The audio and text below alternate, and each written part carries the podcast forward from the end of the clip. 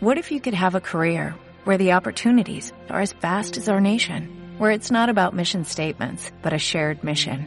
At U.S. Customs and Border Protection, we go beyond to protect more than borders, from ship to shore, air to ground, cities to local communities. CBP agents and officers are keeping people safe.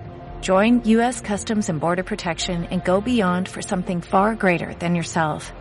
Learn more at cbp.gov/careers.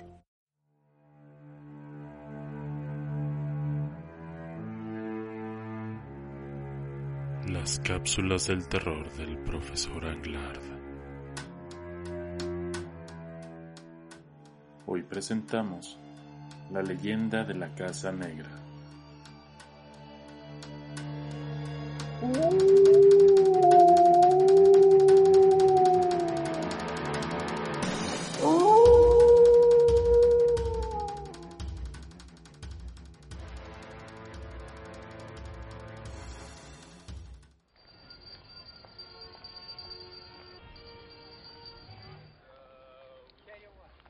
En el cruce de las avenidas Álvaro Obregón e Insurgentes en la colonia Roma, en la Ciudad de México, se encuentra una casa de estilo porfiriano conocida como la Casa Negra.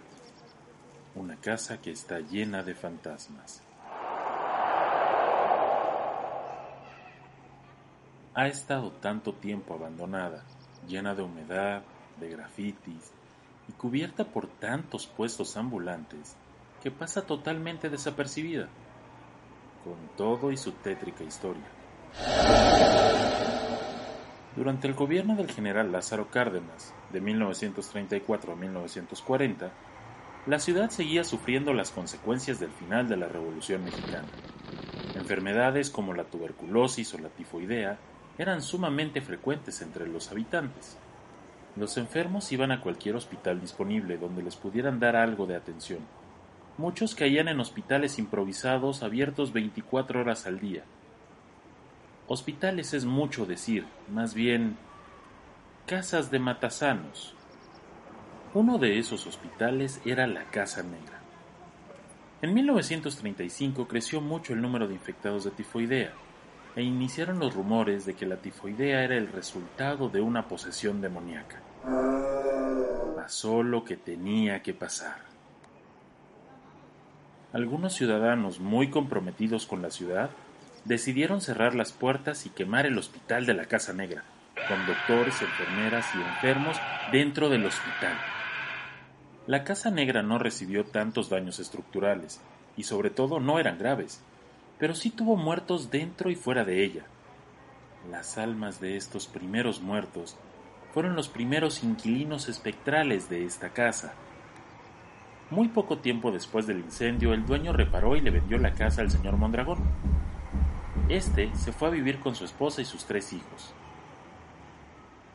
Lamentablemente, menos de un mes después de haberse mudado, la familia completa apareció muerta y sin causas aparentes. Algunos años después, el gobierno de la ciudad tomó posesión del predio, y como era de esperarse, paracaidistas e indigentes intentaron ocuparlo.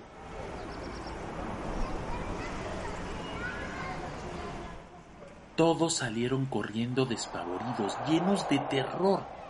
No querían volver a pisar esa casa. Solo algunos pocos pudieron hablar de aquella experiencia que vivieron cuando intentaron ocupar aquella casa.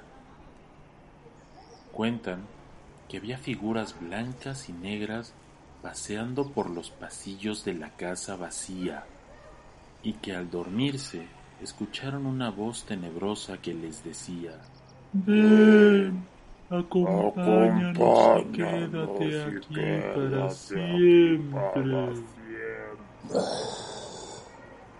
¿Quieres pasar una noche en la Casa Negra? Vamos, yo te invito.